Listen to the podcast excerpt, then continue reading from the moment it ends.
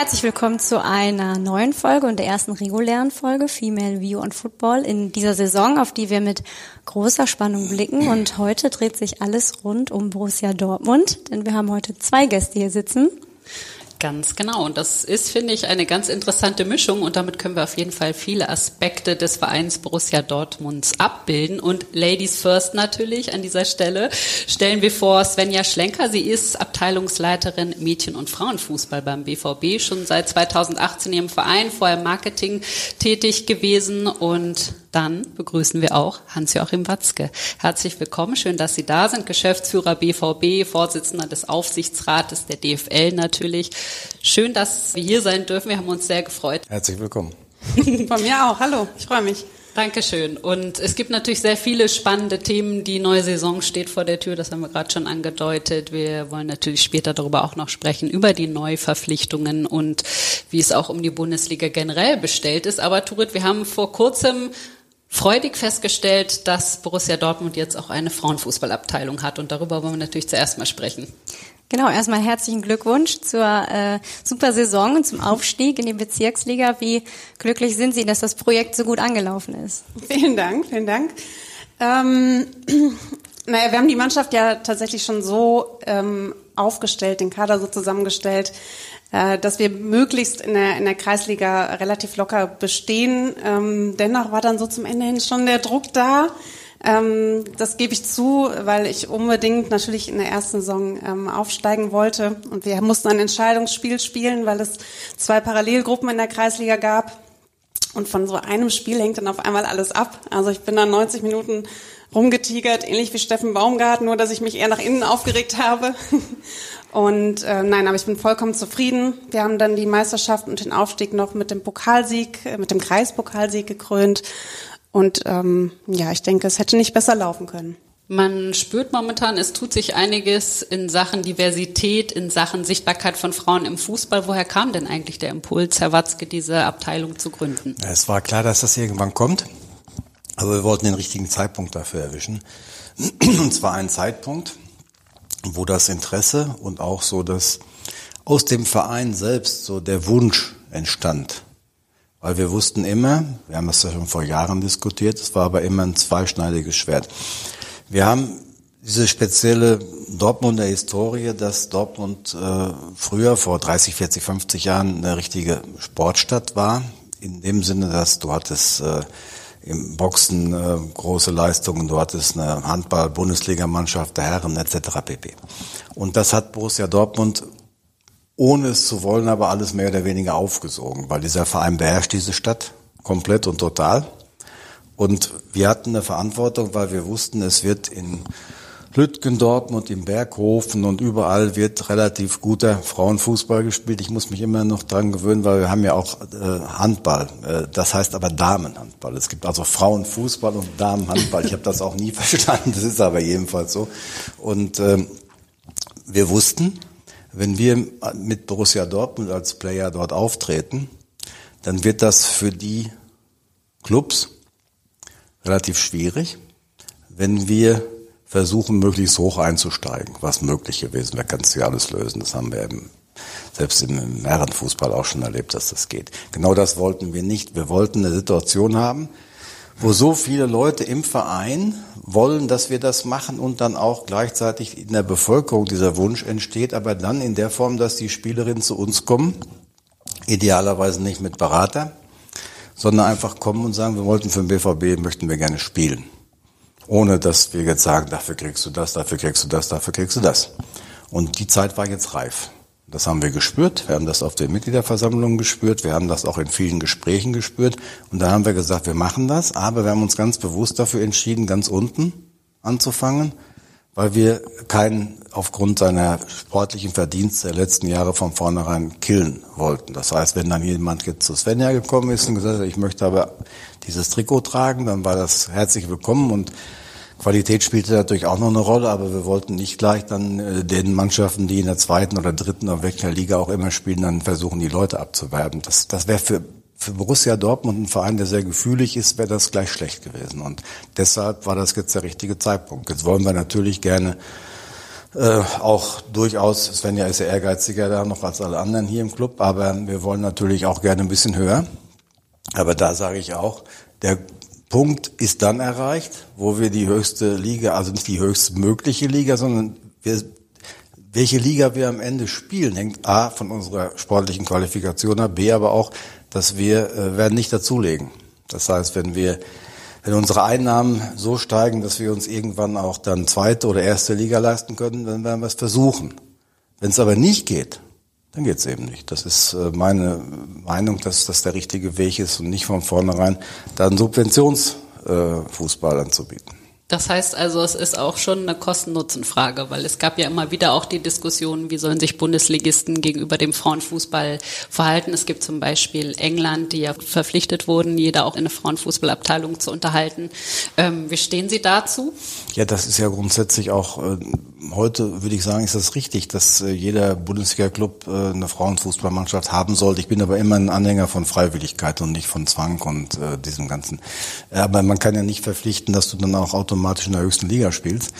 Weil am Ende des Tages, wenn hier diese Stadt und dieses Umfeld wollen, dass wir irgendwann in der höchsten Liga spielen, dann muss das auch entsprechend begleitet werden. Das heißt, da müssen noch Einnahmen geschaffen werden, die das möglich machen. Aber wir werden es nicht so machen.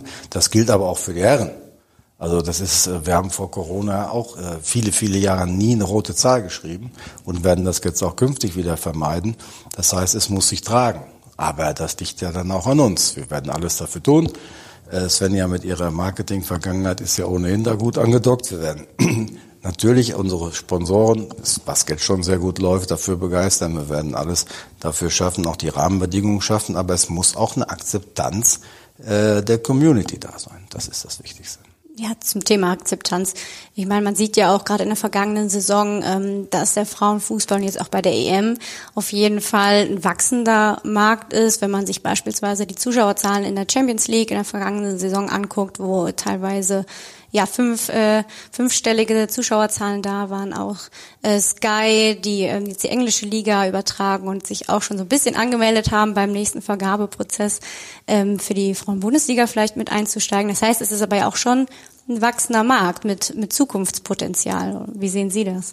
Ja, es ist definitiv ein wachsender Markt und äh, ich bin schon sehr oft gefragt worden, äh, Frau Schlenker, wo sehen Sie sich in zehn Jahren? Was glauben Sie, wie die Entwicklung ist?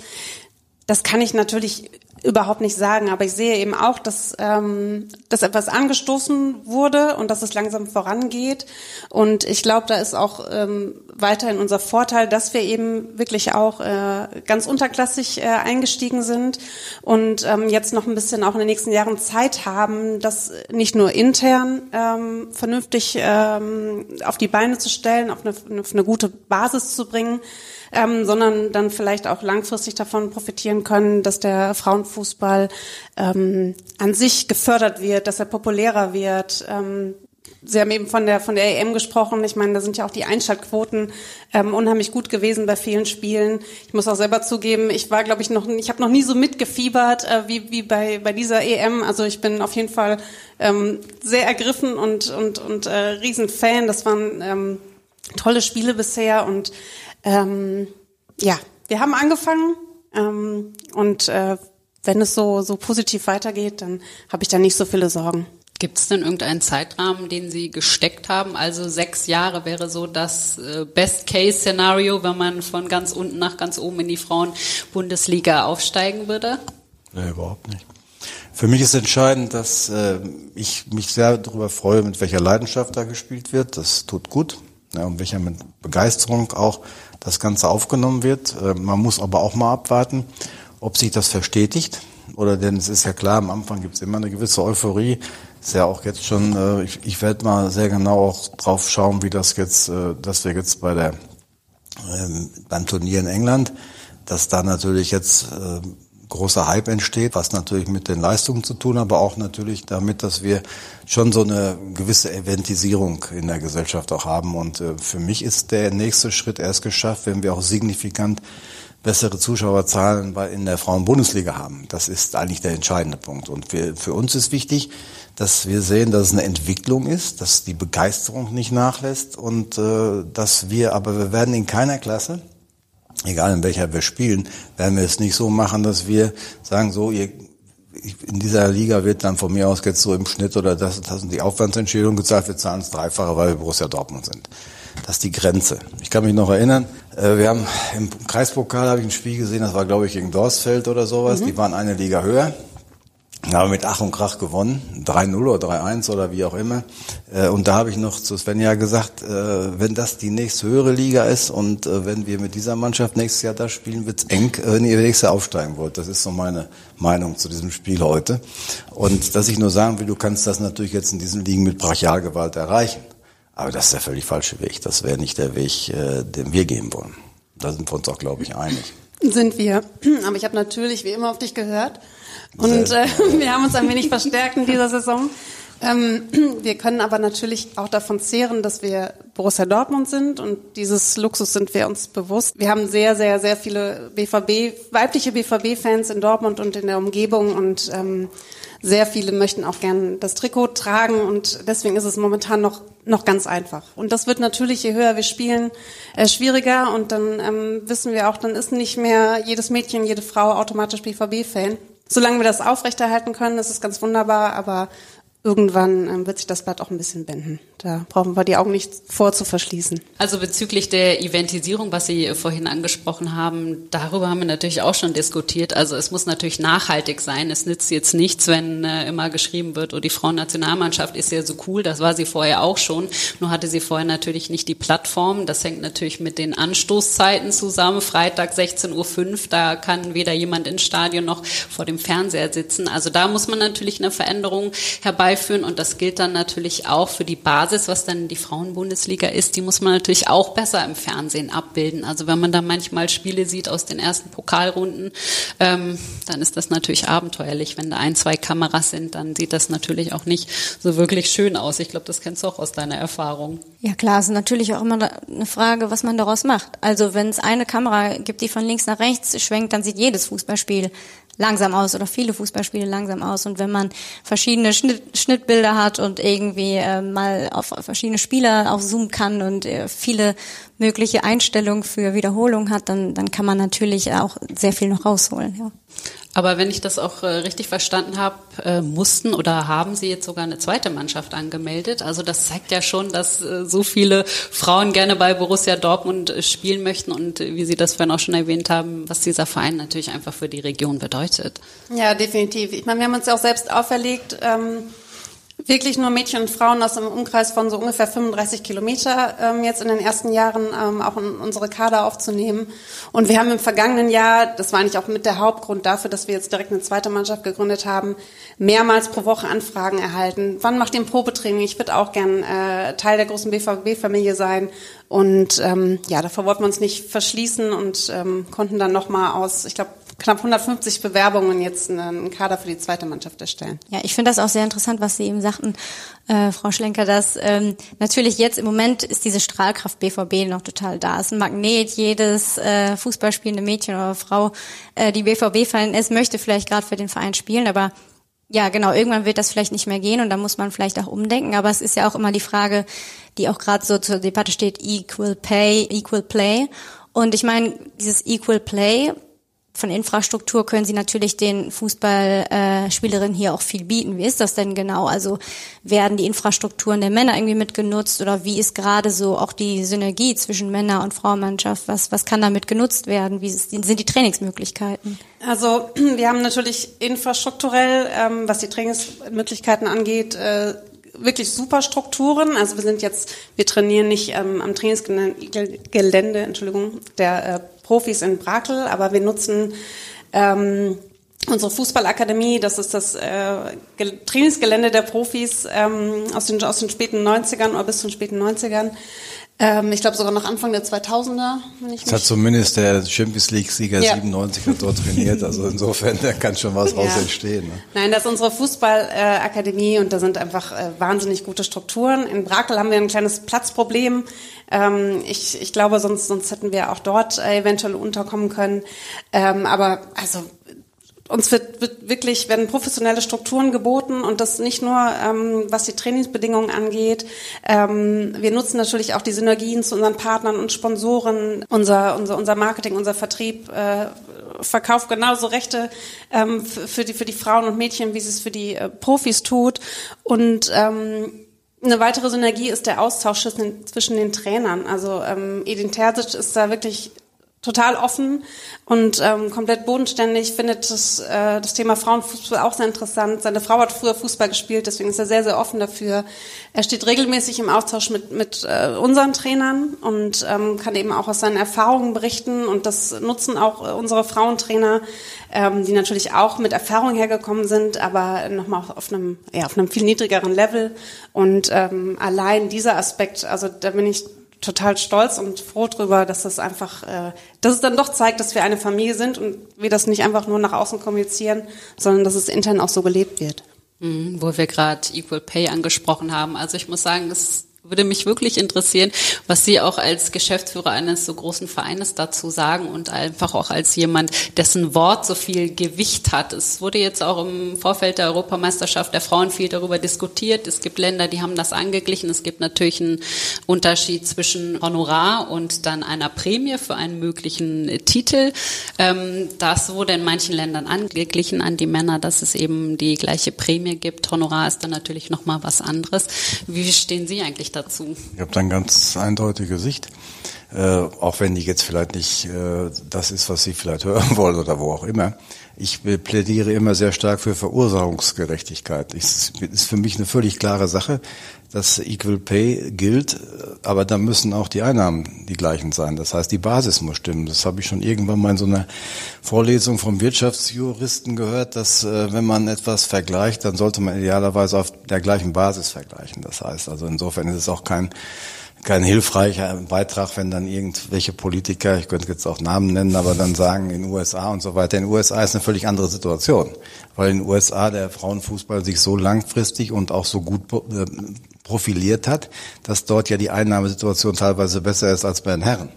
Und dann, dann bin ich auch zum Beispiel umgekehrt der Meinung, sollen auch die Frauen mehr verdienen. Ne? Mhm. Das ist also nur am Ende, wenn wir bei so einem großen Turnier äh, ob das jetzt Europameisterschaft oder Weltmeisterschaft ist. Also wenn wir jetzt, sagen wir mal, wir werden Weltmeister in Katar, dann nimmt der DFB roundabout, keine Ahnung, so nach meinen Schätzungen 45 Millionen ein. Und wenn jetzt die Frauen Europameister werden, ungefähr 2,5 Millionen.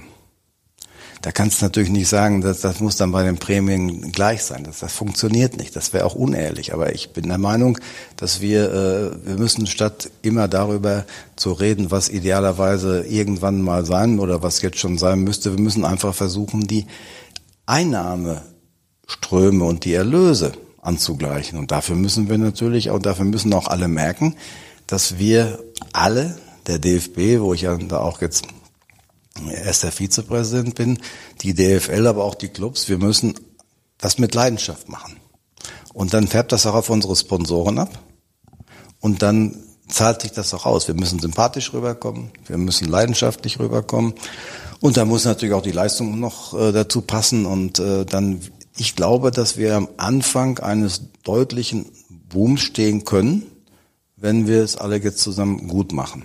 Aber wir sollten immer den nächsten Schritt machen bevor wir dann irgendwann über den Zehnten philosophieren. Das hilft. Mhm. Also ich verstehe natürlich auch komplett, was Sie sagen und die Zahlen sprechen natürlich auch eine eindeutige Sprache und was das Honorar angeht, äh, sehe ich das natürlich auch, dass der Männerfußball ein anderer Wettbewerb ist als der Frauenfußball. Aber ich denke manchmal auch immer so, wenn man dann einen Titel gewinnt, also den sportlichen Aufwand, den man als Frau oder Mann betrieben hat, ich weiß nicht, wie du das siehst als ehemalige Spielerin, ist der, ist der denn nicht identisch? Genau, der sportliche Aufwand ist natürlich identisch. Ähm, wobei die Mädels jetzt zum Beispiel bei der EM ja natürlich auch schon eine deutliche Steigerung der Prämie ähm, heraushandeln konnten. Und das ist, denke ich, auch schon äh, ein guter Schritt und ein wichtiges Signal. Und äh, ich glaube, da bewegen wir uns in die richtige Richtung auf jeden Fall. Das Argument verfängt aber auch nicht. Aus einem ganz einfachen Grund daraus nicht. Weil Riesenrespekt dafür, was die äh, Frauen ich weiß, was das bedeutet, wenn man auf mhm. diesem Niveau unterwegs ist, wie viel Trainingsstunden, wie viel Einsatz etc. pp. Es gibt aber Sportarten, da sieht es noch deutlich schlechter aus und du musst mindestens den gleichen Einsatz bringen. Und die kriegen noch weniger. Da redet dann auch keiner drüber. Und das ist immer schlecht zu vergleichen. Wie soll ich jetzt irgendwie eine Randsportart, wo du total dich reinbegibst, wo du dann irgendwann auch eine olympische Medaille holst, wie soll ich die jetzt damit vergleichen? Zum Beispiel jetzt mit der Frauenfußball-Europameisterschaft oder von mir aus mit der Herren-Europa- oder Weltmeisterschaft. Es gibt diese Vergleichbarkeit nicht. Die einzige Vergleichbarkeit, die es gibt, das ist die, weil es sich ja dann letztendlich um irgendwo dann auch um Profisport handelt, was reinkommt. Und was reinkommt, davon muss jeder, der dann äh, diesen Aufwand betreibt, auch einen fairen, fairen Anteil haben. Und äh, ideell kann dir sowas sowieso keiner nehmen. Aber natürlich verstehe ich auch jeden, der das materiell gerne entlohnt haben möchte. Das ist völlig klar. Aber das ist dann, wenn es um materiell geht, geht es immer auch Einnahmen, Ausgaben. Das ist einfach so. Mhm. Andere Sportarten haben eine noch kleinere Bühne oder gar keine Bühne. Und das betrifft dann nicht nur Frauen, sondern auch Männer. Ja, aber ich finde das auch ein ganz interessanter Punkt. Nur um dann eben diese Aufmerksamkeit ähm, dann irgendwie auch zu generieren, muss man natürlich auch irgendwo sichtbar sein als ähm, als Frauenfußball in dem in dem Fall und äh, das finde ich auch ganz interessant. Sie sagten ja auch, wir, wir möchten dazu beitragen, dass dass unsere Fußballerinnen gesehen werden und vielleicht auch ist ja auch ganz interessant. Sie kommen ja auch aus dem Marketingbereich. Was gibt's denn da schon Ideen, weil ich glaube, so eine Frauenfußballmannschaft Borussia Dortmund, das kann man ja auch total gut vermarkten, auch, auch in Zukunft. Und da kann man ja auch Vorbilder und Idole schaffen, wie es der Männerfußball beim Borussia Dortmund eben auch schafft. Haben Sie dann da ja schon konkrete Dinge, die passieren oder wie wollen Sie die, die Frauenmannschaft auch vermarkten in Zukunft? Ähm, natürlich spielt Vermarktung eine Rolle dient auch eben dazu, um, um Gelder zu generieren.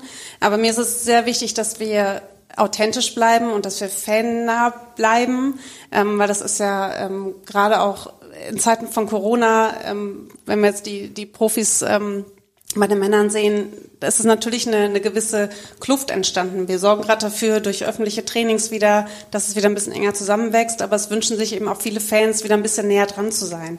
Und ähm, das schaffen sie manchmal bei, der, bei unserer äh, Vertretung äh, der Profis, der U23, ähm, aber auch bei den Jugendmannschaften und eben auch bei den Frauen.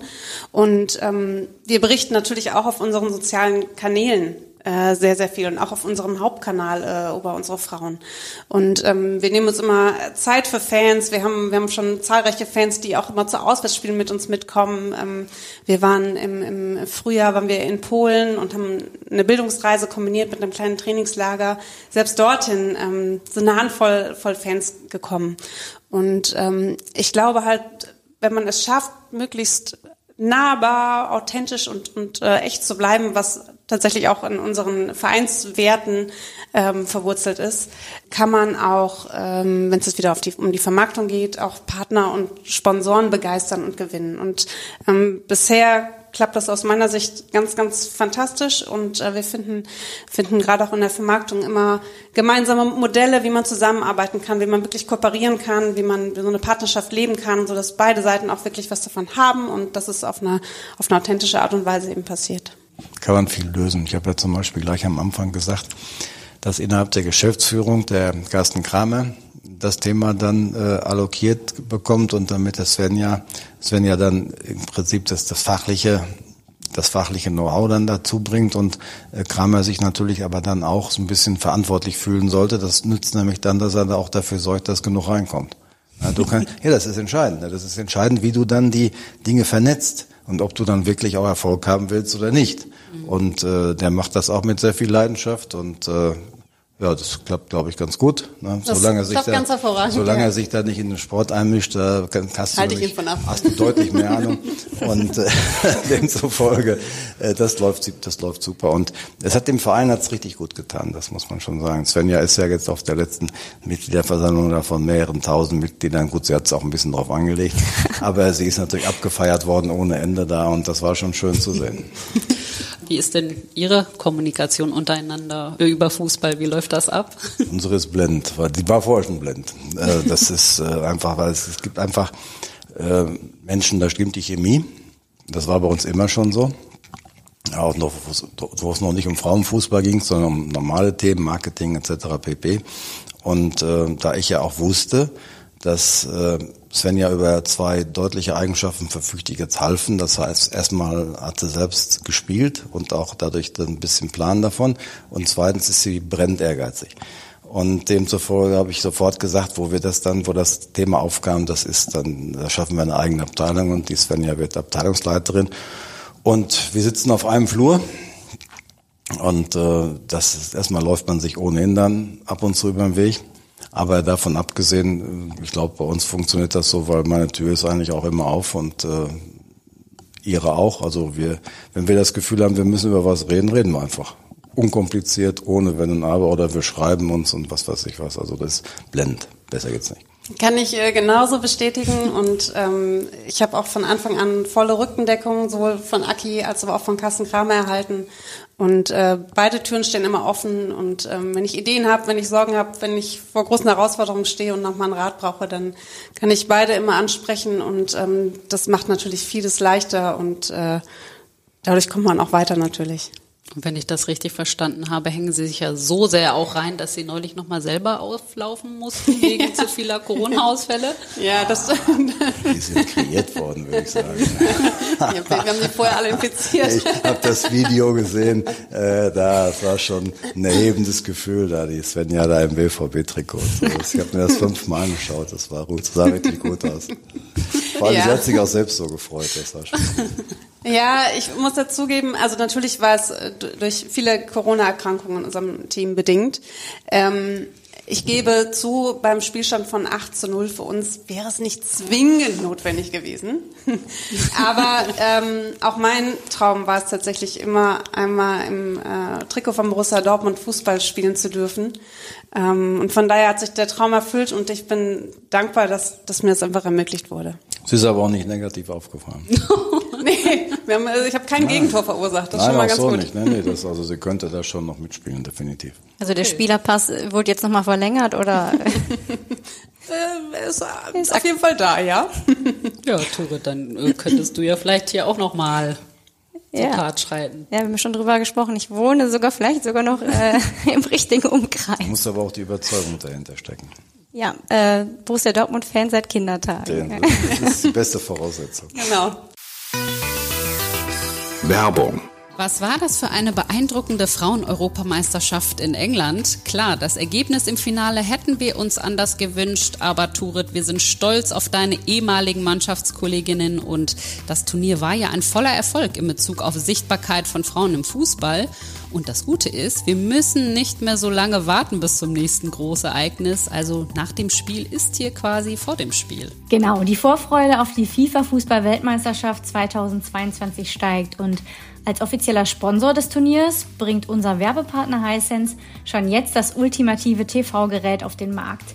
Der offizielle FIFA WM TV ist das Hisense U7 HQ Modell mit innovativer ULED-Technologie, erhältlich in 55 oder 65 Zoll Bildschirmgröße.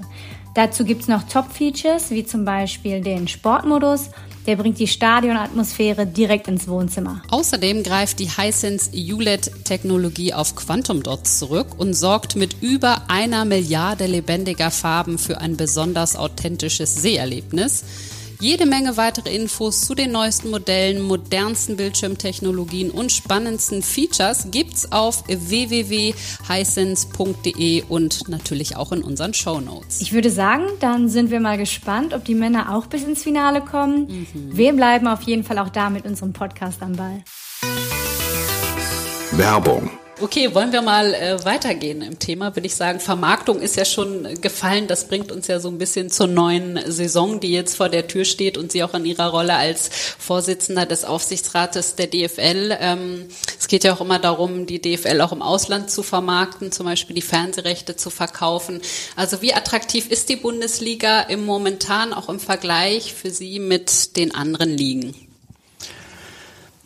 Ja gut, erstmal ist klar, Ausland, Vermarktung etc. pp. ist eigentlich bei Donata Hopfen angesiedelt, soll es auch so bleiben, weil ich halte immer sehr viel davon, dass man die operative Ebene stärkt äh, oder sich eben trennt oder was weiß ich. Aber solange es eine operative Ebene gibt, muss man die als Aufsichtsratsvorsitzender stärken. Und deshalb quatsche ich da nicht zwischen. Wenn ich gefragt werde, gebe ich meine Meinung dazu ab. Grundsätzlich, wenn wir die großen Ligen vergleichen, fällt natürlich auf, dass wir einen riesen Unterschied haben zur Premier League. Das hat aber nicht mit Investoren oder so zu tun. Das sind ja alles Nebelkerzen. Das hat mit einem einzigen Ding zu tun, dass die drei Milliarden Fernsehgeld einnehmen und wir eine. Und diese zwei Milliarden jedes Jahr kriegst du einfach nicht wegdiskutiert. Das ist nun mal so. Und äh, ich glaube, dass wir mit allen anderen komplett mithalten können. Ich glaube, dass die Spanier sich jetzt Lewandowski geholt haben, was sportlich outstanding ist. Aber Robert Lewandowski ist am Ende des Tages von, von dem Gesamtbild auf der Welt her kein Cristiano Ronaldo oder Lionel Messi. Weil sonst hätte er den Ballon d'Or schon mal gewonnen. Das ist ein großes Ziel. Ich wünsche ihm, dass er das dieses Jahr vielleicht schafft. Aber mit, mit dem Weggang von Ronaldo und von Messi ist den Spaniern schon was verloren gegangen. Da müssen wir uns nichts vormachen. Und ähm, die Franzosen haben natürlich, da ist die Liga von der Stärke her, da müssen wir uns wirklich nicht verstecken. Und auch bei den Italienern sind wir durchaus in der Lage, den Paroli zu bieten. So würde ich das sehen. Und äh, wir müssen einfach, wir müssen so ein paar Alleinstellungsmerkmale für uns finden. Wir müssen zum Beispiel meiner Meinung nach auch deutlich mal propagieren, dass wir sicherlich die unter moralischen, ethischen Gesichtspunkten uns von niemand verstecken müssen in der Liga, weil wir nämlich noch selbst uns verwalten und noch selbst bestimmen, während woanders, ja, wir haben das erlebt, da teilweise dann auch schon ziemlich zwielichtige Figuren dann irgendwo im Spiel sind. Und das ist in Deutschland nicht der Fall. Da müssen wir viel mehr Selbstbewusstsein entwickeln. Und am Ende des Tages müssen wir uns auch nicht immer nur, ich kann das auch nicht mehr hören, dass wir immer nur sagen, ja, die Engländer, die Engländer, die Engländer. Die Engländer haben von den drei Titeln, die es dieses Jahr im europäischen Fußball zu holen gab, genau keinen geholt. Punkt. Das ist auch schon mal ein schöner Zwischenstand. Die werden auch wieder welche holen, das ist auch völlig klar. Aber äh, nochmal, die anderen können auch ein bisschen was. Wir müssen noch besser werden, wir müssen unser Produkt noch besser äh, machen, wir müssen es hinkriegen, dass wir zum Beispiel in der Euroleague, Eintracht hat das ganz super gemacht, mehr Erfolge haben, wo wir vorher immer gegen spanische Mannschaften sofort dann äh, einen kürzeren gezogen haben, die auch eine hohe sportliche äh, Qualität haben, die ersten acht, neun, zehn Vereine in Spanien, aber wir müssen uns nicht verstecken. Absolut, das finde ich auch. Ähm, was bedeuten denn aber auch die Abgänge? Ich meine, Holland war natürlich auch ein Spieler, der Borussia Dortmund jetzt verlassen hat, über den, ich möchte fast sagen, täglich immer etwas äh, geschrieben wurde. Und klar, Lewandowski ist zwar jetzt im Herbst seiner Karriere, nichtsdestotrotz natürlich waren die beiden schon auch so Aushängeschilder der Bundesliga. Ja, auf jeden Fall. Aber das ist auch völlig klar, dass irgendwann äh, geht auch mal wieder jemand. Das haben wir ja oft genug erlebt. Ich denke mal, dass die Bayern als diejenigen, die natürlich auch da der Fixpunkt des Ganzen sind. Ja, das Thema, also die, wenn ich jetzt Sadio Mané vergleiche mit Robert Lewandowski und das jetzt nicht auf dem sportlichen Niveau, weil da bin ich auch ein bisschen befangen, äh, weil wir haben ihn ja entdeckt äh, in Posen und ich sage, Mané ist ein Weltklasse-Spieler. Von der Strahlkraft her steht da, glaube ich, dem Robert auch nicht nach, nicht im Ansatz. Das hat auf der ganzen Welt einen riesen Einschlag gehabt, also das haben die Bayern sehr gut gemacht. Äh, sportlich muss man das mal abwarten, aber er hat bei Liverpool jedenfalls überragende Leistungen gebracht und insofern ist da von, von Attraktivität her auch nichts verloren gegangen. Und äh, ansonsten müssen wir, und das ist ja unsere Aufgabe bei Borussia Dortmund, wir müssen dann irgendwann den nächsten Haaland produzieren, was uns immer gelingt. Ich prophezeie jetzt schon, dass einer der nächsten ganz großen Stars der Bundesliga Jude Bellingham wird, den auch vor zwei Jahren niemand kannte. Und das ist unser Weg. Wir müssen immer diesen Sisyphus-Weg, den wir haben, wir müssen immer den Stein so hochrollen, bis der dann, bis wir ganz oben sind und dann knallt er wieder runter, weil dann irgendein ja, der drei, vier größten Clubs der Welt uns dann wieder äh, dann einen Weltstar wegholt. Das sind wir gewohnt, das ist eben unser Weg, weil wir keinen anderen haben. Aber ich glaube, was das angeht, Bellingham jetzt äh, mit Mané, jetzt ist noch Delikt dazu gekommen. Gut, jetzt haben wir das Pech gehabt mit mit Aller. Aber ich glaube, dass die Attraktivität der Bundesliga dieses Jahr garantiert nicht äh, abgenommen hat. Kommt hinzu, da haben wir auch noch ein bisschen Glück gehabt, dass natürlich jetzt muss ich aufpassen bei, wenn man für 36 Clubs zuständig ist, aber äh, mit äh, Schalke 04 und Werder Bremen, äh, die tun natürlich der ersten Liga auch gut. Endlich wieder Derby. Ja, gut, das ist, äh, das ist, sagen wir mal so, äh, für den, für den Fußballromantiker in mir ist das natürlich toll.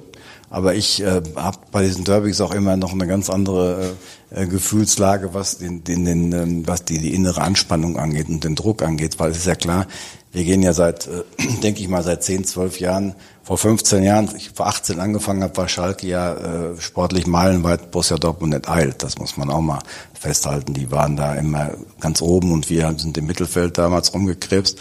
Äh, aber jetzt so seit 10, 12 Jahren sind wir immer der klare Favorit.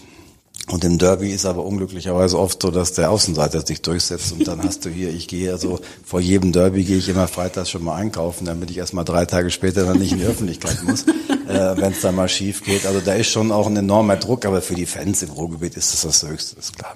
Ja, aber Sie haben es gerade auch schon angesprochen. Sie haben natürlich auch kluge Neuverpflichtungen für die kommende Saison getätigt. Jetzt haben Sie es selbst schon angesprochen, der äh, Ausfall jetzt erstmal von Alea, der ist, trifft natürlich schwer und bei ihm geht es jetzt natürlich auch erstmal um andere Dinge als um Fußball und ich denke, Sie stehen ihm da ja auch komplett zur Seite. Die Frage ist natürlich auch nur, ähm, was tut man jetzt? Wird, wird man nochmal tätig? Die Transferperiode dauert ja noch etwas. Was sind so, so Planungen oder Gedanken? Ich habe ja letzte Woche schon gesagt, das hat uns ja alle völlig unvorbereitet getroffen.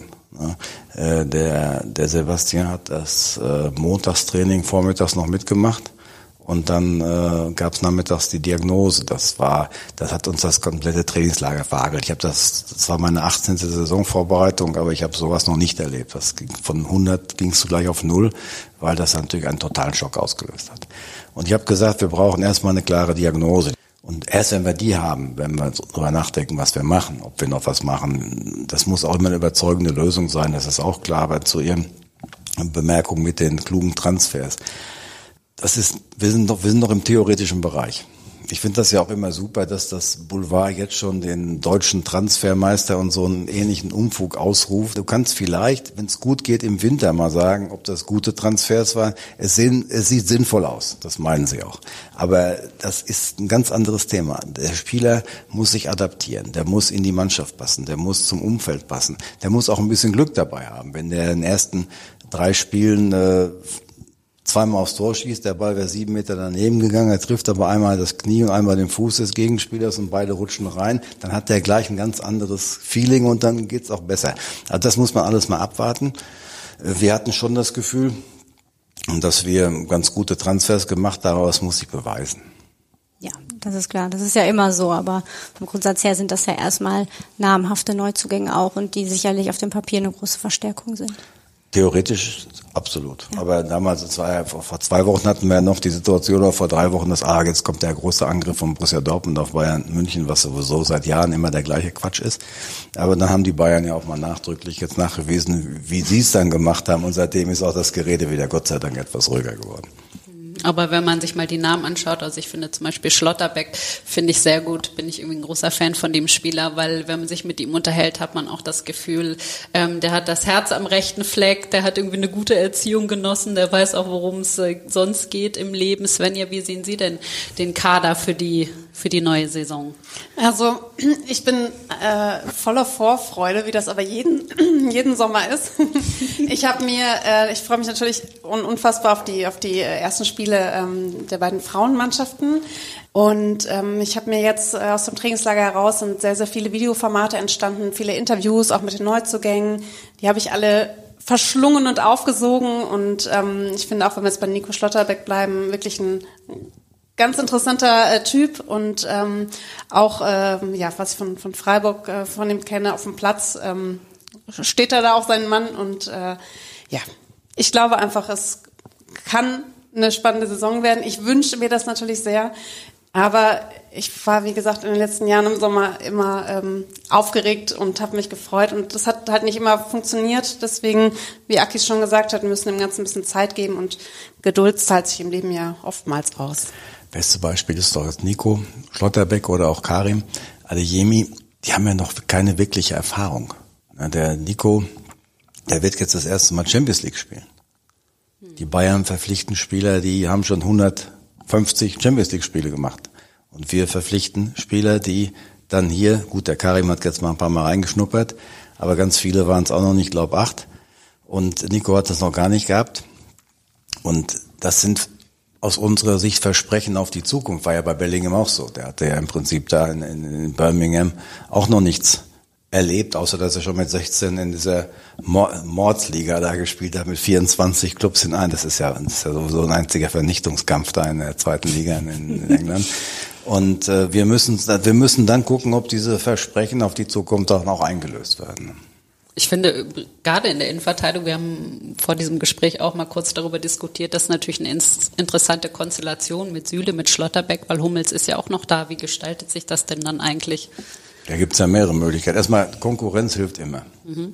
Also ich habe das gemerkt, ähm, dass dieses Jahr, wo ja das Gefühl vorhanden ist, dass es durchaus mehr Konkurrenz gibt, ähm, also es hat den, den Fitnesswerten äh, der Spieler nicht geschadet.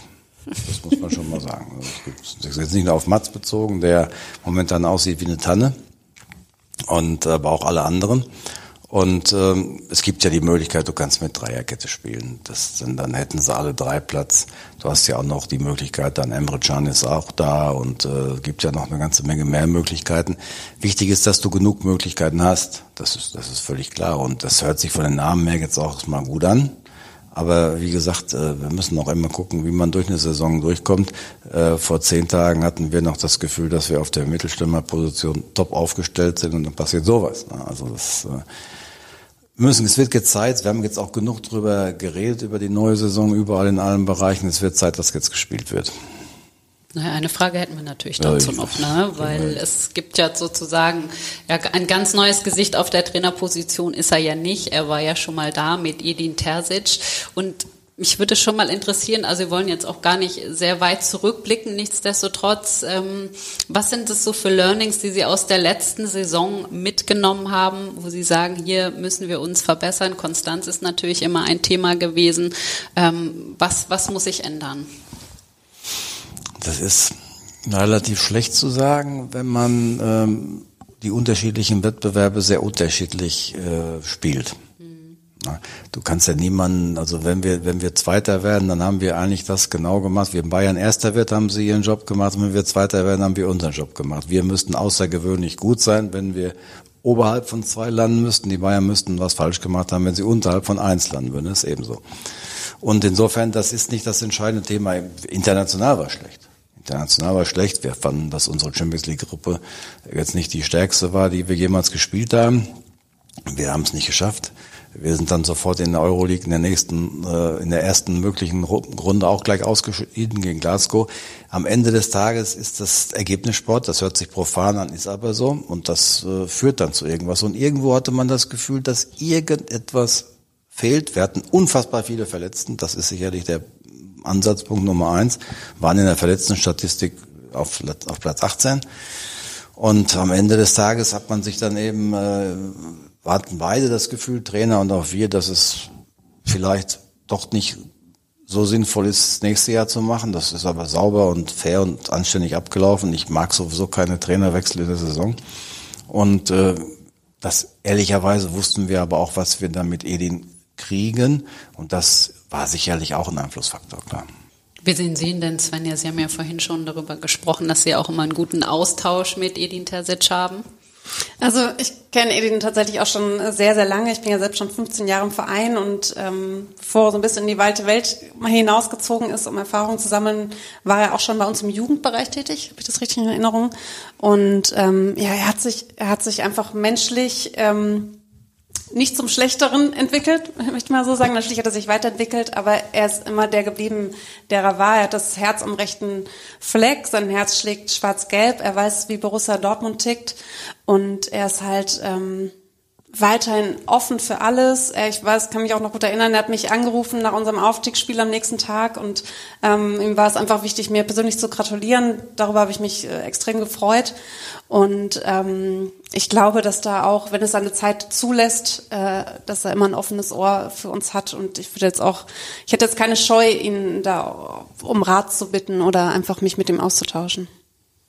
Ist ja auch richtig, dass man dann an einem Strang zieht. Ich finde, man hat ihm natürlich auch angesehen nach der schlimmen Nachricht von Aller, äh, wie ihm auch der Schock ins Gesicht geschrieben war. Aber das ist wahrscheinlich auch eine Situation, die muss man jetzt ganz gemeinsam meistern. Ja, es ist natürlich, da müssen wir uns nichts vormachen. Das ist für jemanden wie Edin, das ist auch vielleicht die Gefahr, die das Ganze heraufbeschwört. Edin ist natürlich Borusse durch und durch. Und wie Svenja das gerade schon sagt, äh, der wird natürlich nicht nur von Svenja angerufen, äh, kannst mir mal einen Rat geben, sondern auch von vielen, vielen anderen Leuten. Und wir müssen aufpassen, dass er sich nicht verschleißt. Dass er sich treu bleiben kann, ohne sich komplett zu verschleißen. Weil es ist natürlich nochmal ein Unterschied, ob du äh, bei einem Club bist, wo du das Gefühl hast, ich bin als Trainer der Angestellte und was weiß ich. Oder ich weiß, dass Edin und wir beiden, äh, erstmal sind wir befreundet, das kommt noch dazu Das andere ist aber auch, wir wohnen nur 30 Meter auseinander. Wir sehen uns also relativ häufig dann auch schon mal auf der Straße. Und ich weiß, dass es für ihn aber mehr ist. Es, das ist nicht nur ein Job, sondern das ist seine Mission. Und das zehrt das spüre ich auch, dass äh, ihn das, das, das kostet ihm viel Kraft und ich hoffe, dass er sich immer wieder regeneriert. Also haben wir ihm auch mit Peter Hermann, das war sein Wunsch, noch einen, jemanden dabei gestellt, der auch wirklich alles schon erlebt hat im Leben. Und äh, wir müssen alle zusammen ihn ein bisschen schützen, dass er, weil er Edin brennt äh, so sehr, wir müssen aufpassen, dass, dass diese Flamme lange, lange lodert. Das ist wichtig. Ja, ist vielleicht ja auch dann ein bisschen noch die fehlende Erfahrung, weil er ja auch noch nicht so viele Stationen auf diesem Niveau hinter sich hat. Er hat schon aber einiges mitgekriegt. Äh, er war ja äh, Co-Trainer ein paar Jahre da mit Slaven Bilic unterwegs bei Besiktas und auch bei West Ham United. Das hat ihm, er hat schon verschiedene Kulturen kennengelernt. Er ist ja auch mit dem, mit dem Bilic so eng, dass das schon äh, sehr eng war. Er hat da sehr viel Einfluss auch gehabt auf, auf die Trainingsarbeit und so. Und das hat ihm schon ganz gut getan. Und dann hat er natürlich einmal schon die Verantwortung gehabt und er kennt die Spieler schon und so. Also er, er, kennt, er kennt eigentlich alles. Er war Jugendtrainer, er war, er hat im Scouting gearbeitet und so hat also eine komplette Universalausbildung für diesen Job gehabt und äh, ja, wie gesagt, er, ist, äh, spricht äh, perfekt Englisch, das ist Wahnsinn. Und ähm, er hat viel gelernt schon. Das, also er ist, er ist vorbereitet auf das Thema. Aber am Ende des Tages hat auch dein Tag nur 24 Stunden. Und, äh, und wie gesagt, wenn du etwas für deinen Club machst, ist es nochmal ein Unterschied. Man entwickelt sich ja persönlich aber auch immer weiter. Das äh, wird auf ihn wahrscheinlich auch dann zutreffen. Und äh, Sie haben das ja auch schon angesprochen, er brennt so sehr für diesen Verein. Ich meine, es war ja schon auch bemerkenswert. Er hat sich damals auch dafür entschieden, hier im Verein zu bleiben. Also das sagt ja auch schon so viel über ihn aus. Ich bin mir sicher, er hatte auch andere Angebote, hm. irgendwo anders als Cheftrainer zu arbeiten. Definitiv. Und äh, ich kenne die meisten und die waren alle gut. Aber wir haben da ja ganz offen drüber gesprochen. Das ist ja auch klar. Und äh, wir waren äh, klar, dass wir, das war ja schon lange klar, dass wir Marco Rose verpflichten wollten und äh, das wusste Edin auch. Und er hat sich da trotzdem komplett reingehängt und äh, natürlich hatte Edin sicherlich auch die Erwartung, dass er irgendwann dann, wenn er jetzt bei uns technischer Direktor ist, äh, irgendwann der nächste Trainer von Borussia Dortmund wird, allerdings ohne äh, eine Jahreszahl zu kennen. Das ist auch klar.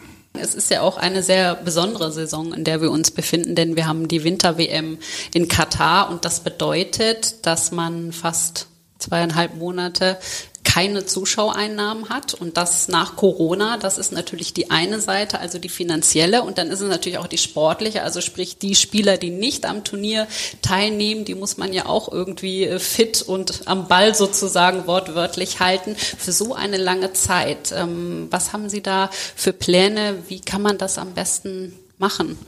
Wir diskutieren es gerade. Ähm, ich denke mal, dass man es wahrscheinlich so macht, dass man äh, ja gut, wir haben Mitte November, dann sind, dann ziehen wir vier Wochen durch, geben den Spielern dann entsprechend Urlaub und fangen dann sofort im neuen Jahr wieder an.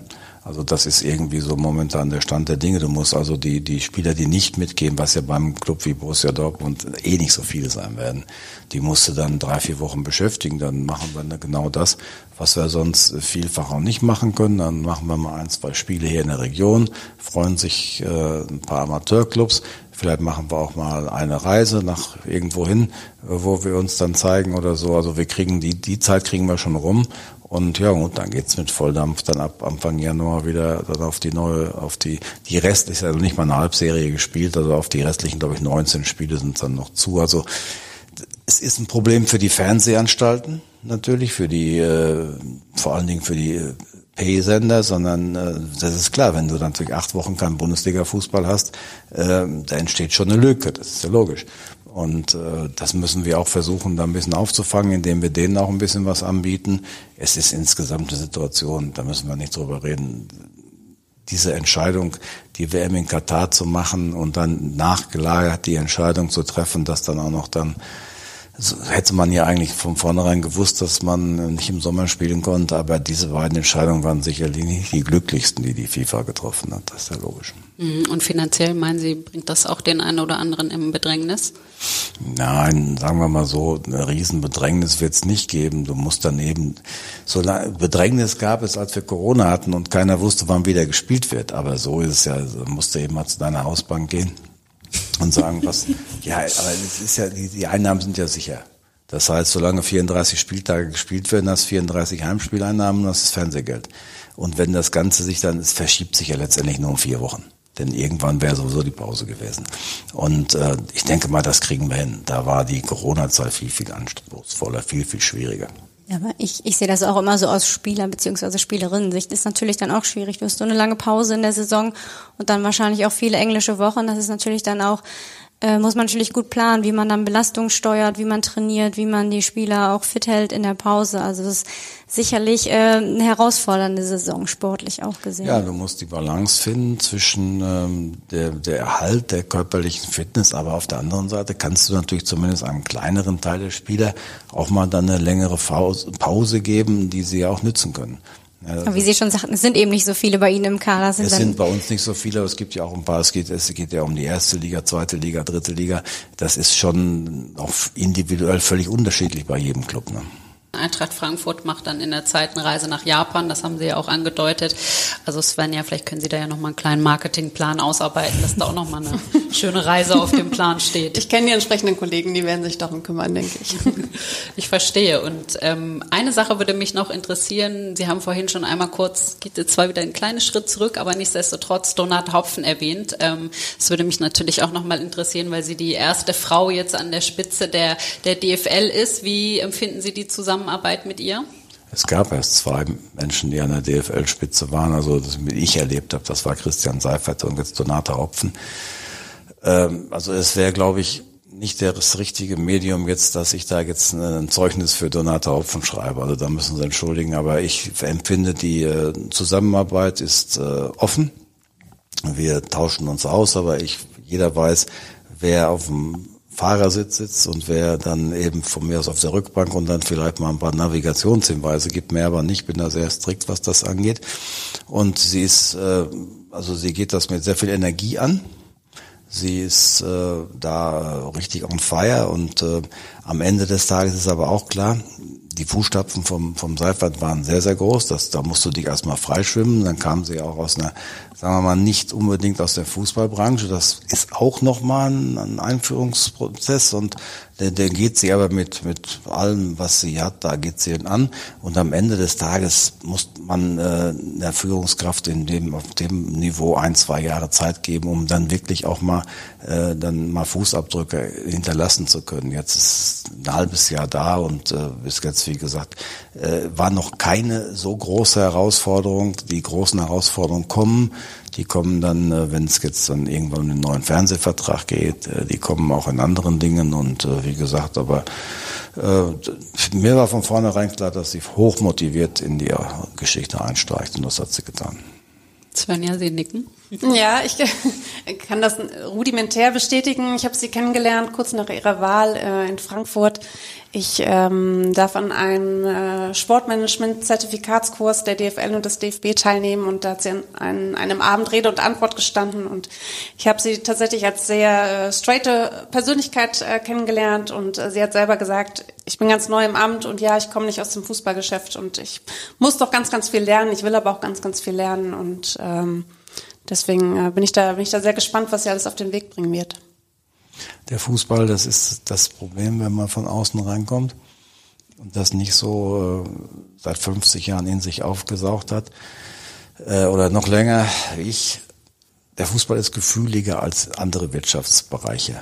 Das ist einfach so. Wenn du im Fußball eine Aussage triffst, dann musst du für dich schon mal selber 15 äh, Antennen haben, dass du genau weißt, wie das in einem Teil der Community ankommt. Der Bogen ist ja auch sehr groß von den großen Investoren bis zu den Ultrabewegungen. Und das, äh, das auszutarieren ist eine der schwierigsten Aufgaben überhaupt.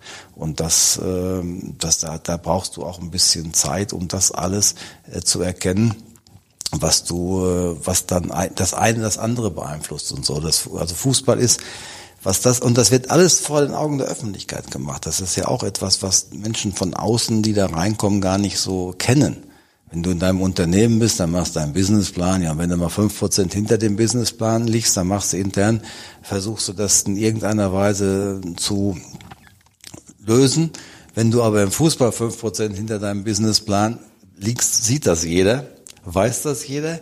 Und das Schlimmste ist, wenn du in einem normalen Unternehmen bist, dann sprichst du mit deinen Mitarbeitern. Hier sprichst du mit äh, 10 Millionen jetzt Borussia Dortmund hat 10 Millionen Fans, von denen aber genau 10 Millionen dir mindestens drei Ratschläge geben, was man jetzt anders machen müsste. Und das, äh, das dann alles zu bewerten und auf sich einwirken zu lassen, ist eine völlig andere Situation, als wenn man im normalen Wirtschaftsprozess steckt.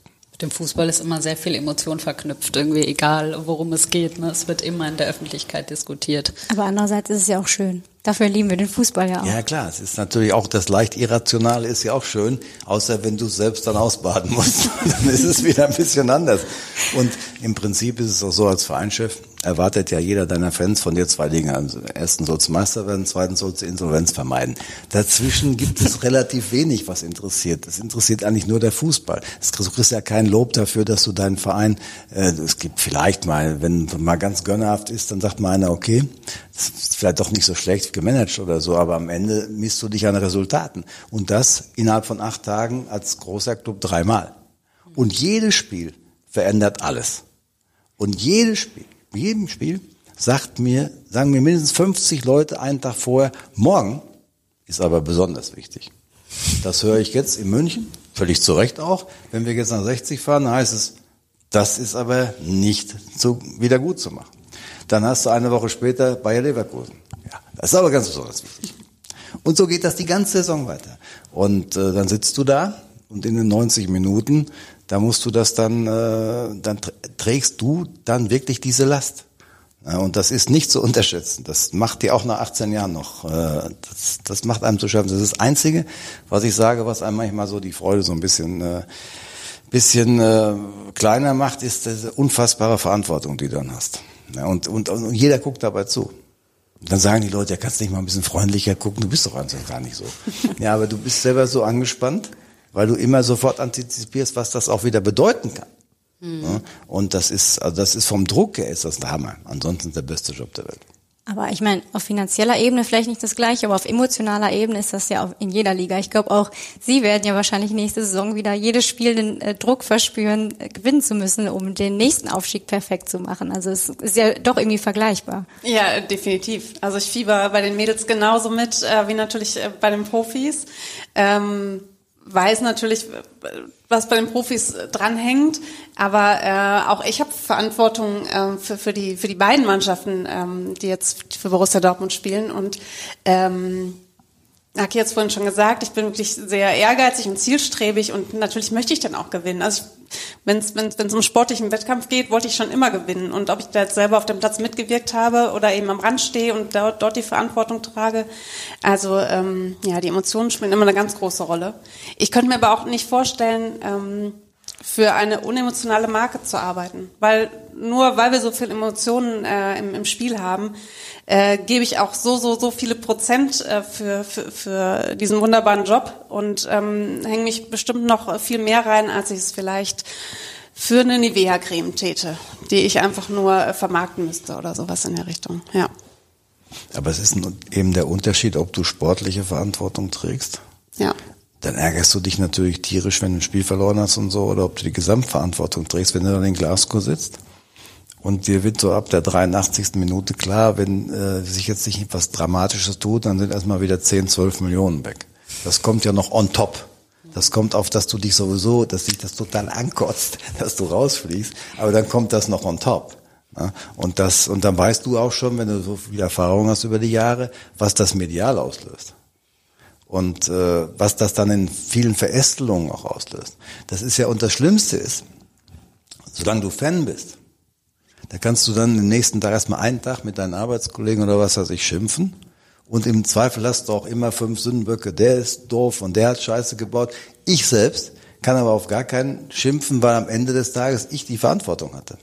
Und das kommt auch noch dazu. Und das ist immer viel schöner, wenn man über andere Leute das war die schönste Zeit im Fußball war die, wo ich noch Fan war.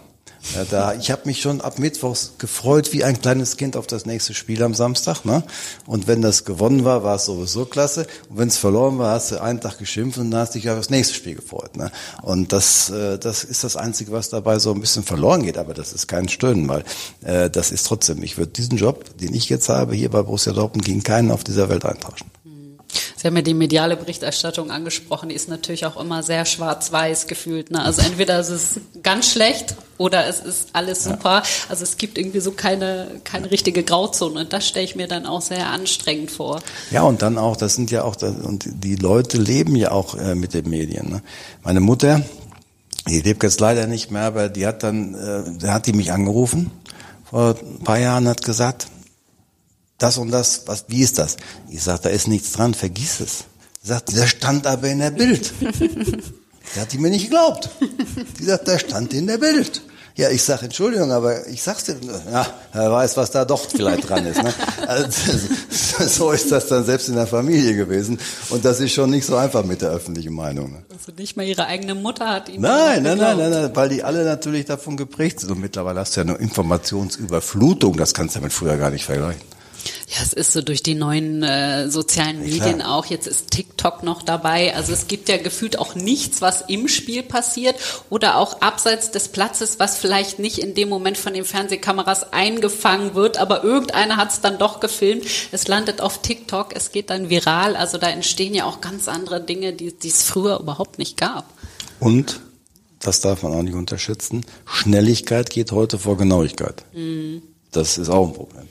Ja, aber natürlich auch immer jeder der Erste sein will, ja. der irgendwas beobachtet hat. Da wird hat also nichts mehr gegengecheckt oder ja. irgendwas, sondern auch gar nicht mehr extra nicht gegengecheckt. Das könnte ja ein Dementi geben, was das die Geschichte kaputt macht. Also erstmal raus damit und wir müssen anschließend dann äh, versuchen, das wieder gerade zu rücken. Wir haben es ja vorhin schon gesagt, die Fans, die, die verlangen natürlich immer Meister zu werden. Wie ist das denn jetzt? Wird Bayern München denn jetzt mal müde oder? Ja, das müssen Sie Bayern fragen. Das ist ja genau einer der entscheidenden Punkte. Ich habe jetzt letztens im Interview gesagt, und das ist ja das, was die meisten Leute gar nicht einschätzen können. Niemand verlangt jetzt von Mainz 05, ich nehme jetzt mal Mainz 05, wir können Bremen sagen oder was auch immer. Niemand verlangt von diesen Clubs jetzt vor Borussia Dortmund in der kommenden Saison zu landen, weil es auch relativ unwahrscheinlich ist. Der finanzielle Aufwand, den wir für unseren Profifußball betreiben im Vergleich zu Mainz oder Bremen, das Delta ist deutlich kleiner als das Delta zwischen Borussia Dortmund und Bayern München. Aber jeder sagt ja, aber ihr müsst jetzt aber die Bayern packen. Es, wir wollen's, wir versuchen noch alles, aber es ist nach wie vor sehr schwer, wenn die Bayern nicht bereit sind, uns mal ein bisschen entgegenzukommen. Und glauben Sie, das werden Sie vielleicht diese Saison tun? Hm. Bin ich nicht sicher. Natürlich. Am Ende wird sich äh, auch ein bisschen daran äh, ermessen, wie gut sie den Abgang von Robert Lewandowski kompensiert kriegen. Das ist sicherlich die entscheidende Frage dabei. Wenn, wenn die Bayern so wie die letzten zwei, drei Jahre hatten sie schon ein extrem hohes Niveau. Es ist jetzt ein Tick weniger gewesen. Wir waren ja 19 schon mal ganz nah dran. Wir waren am Ende nur zwei Punkte hinter Bayern München, waren viele Wochen Tabellenführer. Da wäre so ein Moment gewesen. Danach waren sie wieder sehr stark. Sie haben schon eine außergewöhnliche Mannschaft, das muss man fairerweise sagen. Und man darf ja auch die anderen Konkurrenten nicht aus dem Auge verlieren. RB Leipzig vielleicht Pokalsieger klar. geworden. Die haben natürlich auch Bock, glaube ich, alle anderen zu ärgern. Völlig klar, aber in der öffentlichen Meinung fokussiert sich alles auf uns, weil wir natürlich jetzt in den letzten äh, vier Jahren dreimal Vizemeister, ich glaube in sechs, sechs oder sieben, fünfmal Vizemeister waren und davor eben die letzte Mannschaft war, die vor dieser Phalanx von Bayern München Meister war. Äh, von daher wird das in allererster Linie von uns verlangt. Ich äh, würde mich auch freuen, wenn das mal ganz eng zusammengerückt, aber ich bin Realist und ähm, ich weiß schon, dass Geld zwar keine Tore schießt, aber die Möglichkeit, dass sie auf der richtigen Seite fallen, schon deutlich beeinflusst. Wir wünschen uns auf jeden Fall eine spannende Saison. Wir wünschen uns das auch, wir beide als Fußballfans. Wir wünschen uns das wirklich. Wir, wir wünschen Ihnen natürlich auch eine spannende Saison. Wünschen natürlich erstmal Sebastian Aller alles Gute auf seinem Weg, hoffentlich schnell zurück. Und Svenja, Ihnen wünschen wir natürlich auch alles Gute für den Frauenfußball. Vielen Dank, vielen Dank. Vielleicht da ja mal die deutsche Meisterschaft irgendwann. Ja, wir werden erstmal hoffentlich Bezirksligameister. Das wird mir für nächste Saison reichen. Okay, wir denken in kleinen Schritten, ich verstehe. Also wirklich herzlichen Dank, dass wir hier sein durften. Das war sehr interessant und dass wir hier auch über Sichtbarkeit von Frauen im Fußball sprechen konnten. Das ist sehr viel wert für uns. Ja, vielen Dank. Vielen Dank. Dankeschön. Danke.